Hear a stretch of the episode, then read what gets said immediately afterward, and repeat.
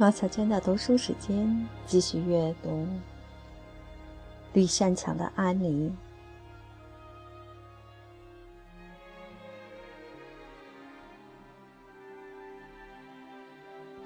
第六章。Marina 打定了主意。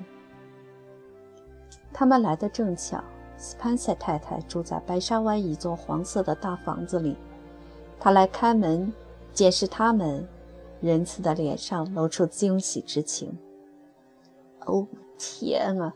他叫了起来：“真是想不到你们今天会来。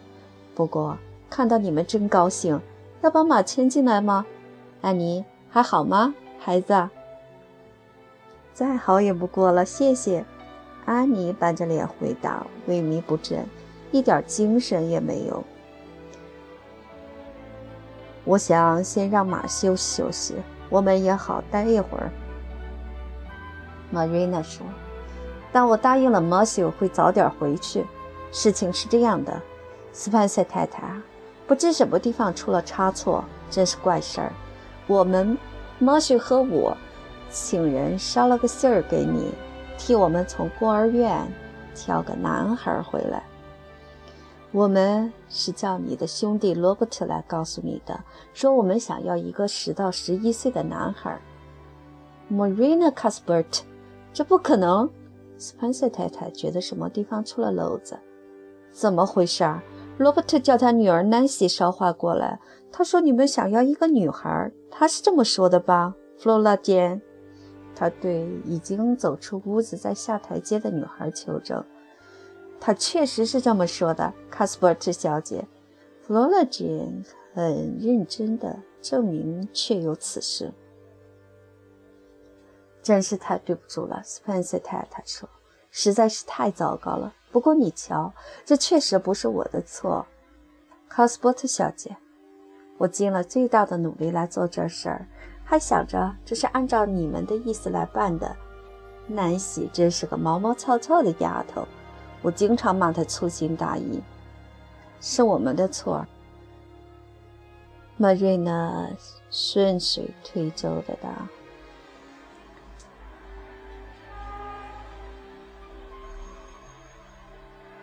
这么重要的事情，我们应该自己上门，而不是随随便便的请人捎个口信就得了。不管怎么着，差错已经出了。”唯一的办法就是想办法补救。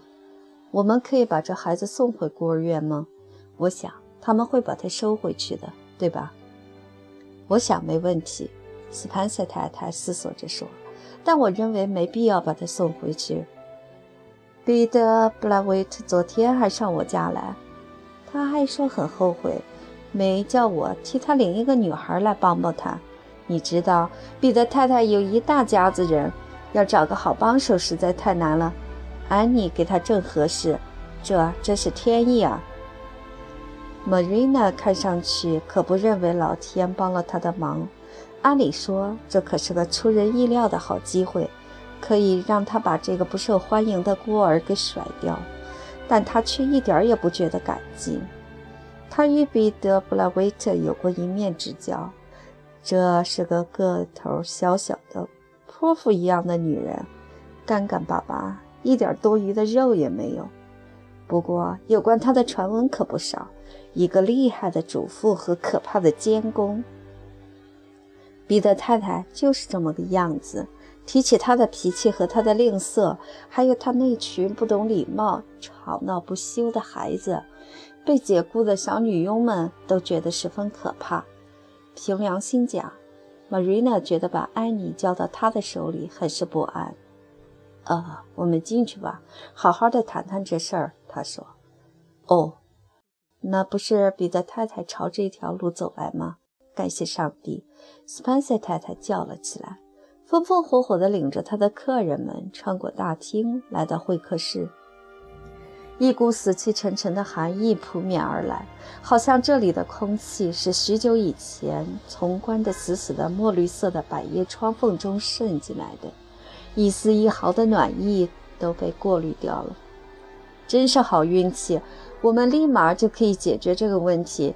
Cosbert 小姐，请坐在这张椅子上。安妮，你坐在这个垫脚凳上，别乱动。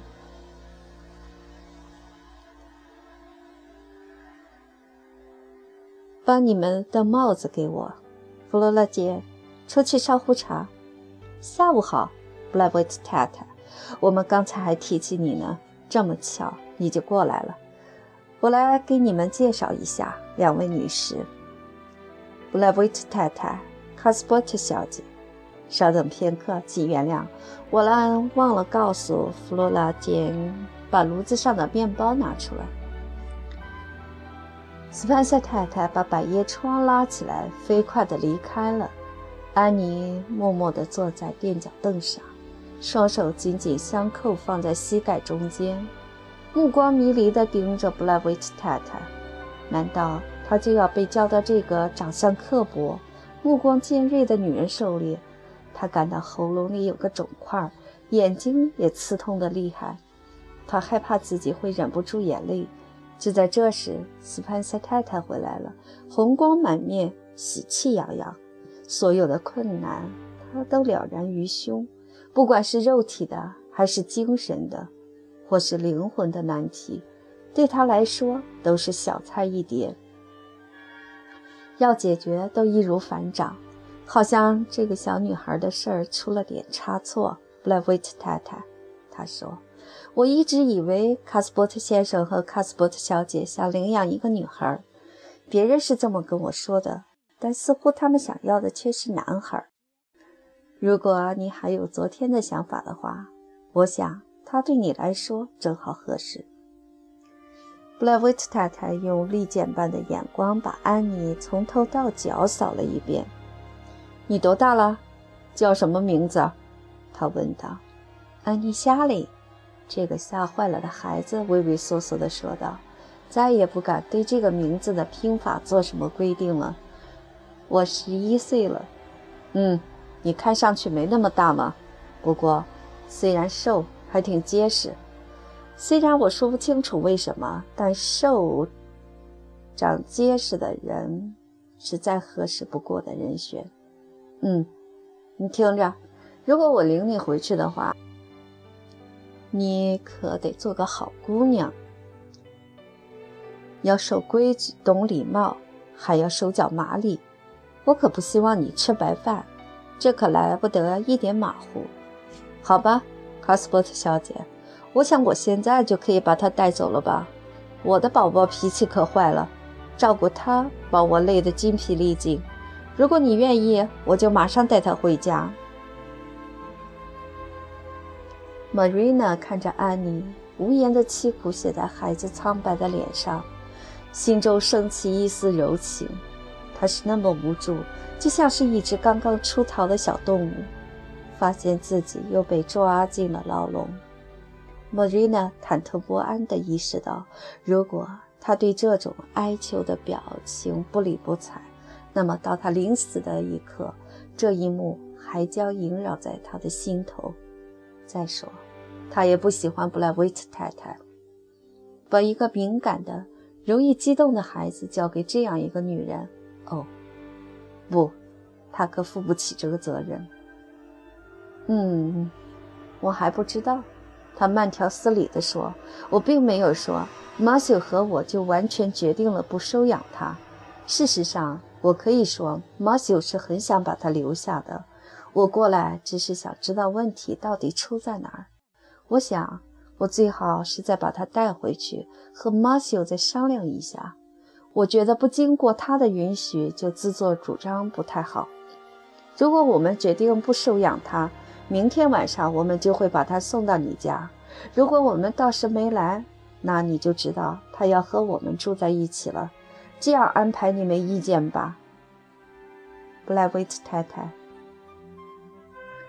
我还有什么好说的？布莱维特太太粗鲁地说。就在玛瑞娜说话的时候，安妮的脸上有了一线阳光，绝望的表情消失了，然后脸上泛起了淡淡的希望的红晕。她的眼睛变得深邃而明亮，就像清晨的星星。这个孩子完全变了个样。过了一会儿，斯潘塞太太和布莱维特太太出去找食谱，这是布莱维特太太想要借的。安妮跳了起来，奔向玛瑞娜。哦，卡斯伯特小姐，你说你们也许会让我留在绿山墙农舍，这是真的吗？安妮急切地低声说，仿佛大声说话就会把这个好的无比的事情吓跑。你真是这么说的吗？或者这只是我的想象？安妮，如果你分辨不出哪些是事实，哪些不是，那你最好还是学会控制你的想象吧。Marina 卖了个关子。是的，我是那么说的，没别的了。事情还没有最后决定，说不定我们还是要把你送到 Blackwood 太太那里去呢。毫无疑问，她更需要你。我宁可回到孤儿院，也不愿去他那儿。安妮被激怒了，她就像一把螺丝锥子。安妮这么说话，Marina 觉得按理来说应该训斥她一顿，于是板着脸忍住不笑。你这样的小女孩怎么能这么样谈论一位太太，还是个不认识的人？你要感到害臊才是。她严厉地说：“回到那里，安安静静地坐下，闭上嘴，表现好一点。只要你把我留下，不管你叫我怎么做，我都心甘情愿。”安妮说着。温顺地坐回到他的垫脚凳上。那天晚上，当他们回到绿山墙农舍时，马修已经等在小路上了。玛瑞娜很远就注意到他在那儿踱来踱去的，马上就知道他的意图了。当他看到他最后还是把安妮带回来时，脸上露出了宽慰的神情。他早就料到如此，他什么也没说，开始干起活来。直到他俩都在后院的牲口棚里挤牛奶，于是他简短告诉他安妮的身世，以及与斯潘瑟太太面谈的结果。那个叫布莱维茨的女人，我连自己喜欢的一条狗都不会给她。马修神清气爽地说道：“真是难得一见。”我也不喜欢她那副样子，玛瑞娜承认道。不过。要么那样，要么咱们自己把他留下，马修。既然你有想要他的意思，我想我也愿意。说不得已也行，我脑子里一直有这个念头。还好现在总算适应了。这好像责任重大呢。我从来没带过孩子，特别是女孩。我敢说自己会把事情弄得一团糟，但我会尽力的。就我来说。马修，他可以留下。马修迟疑的脸上露出会心一笑。嗯，玛瑞娜，我那时就估计你已经着手在考虑了。他说：“他是个那么有意思的小东西。如果你说他是个有用的小东西，那才说到了点子上。”玛瑞娜反驳道：“不过，我要着手把他调教成一个有用的人了。”哎，马修。注意，你不能对我的管教方法指手画脚。也许一个老姑娘不懂怎样把孩子养大，不过她总比一个老单身汉更强些吧。所以你只管放手，让我来管她。等我失败了，你再插手也为时不晚。好的，好的，玛瑞娜，就照你的办法去做吧。马修再三向她保证，尽量对她和气亲切。不过也别娇惯他，我想，只要让他爱上你，你就是叫他干什么都成。他就是这种人。Marina 哼了一声，他才瞧不起 Matthew 发表的关于女性的观点呢。他提着桶朝牛奶房走去。今天晚上我不是想告诉他可以留下。他把牛奶倒进器皿过滤时想。否则他会兴奋的一个晚上睡不着觉。Marina c a s p o t 你现在可真是骑虎难下了。你想过有一天会收养一个女孩吗？真够出人意料的。不过更让人吃惊的是，这居然是因马修引起的，而他却是如此害怕小女孩的那类人。不管怎样，我们是下了决心要试一试了。把这一切都交给上帝吧。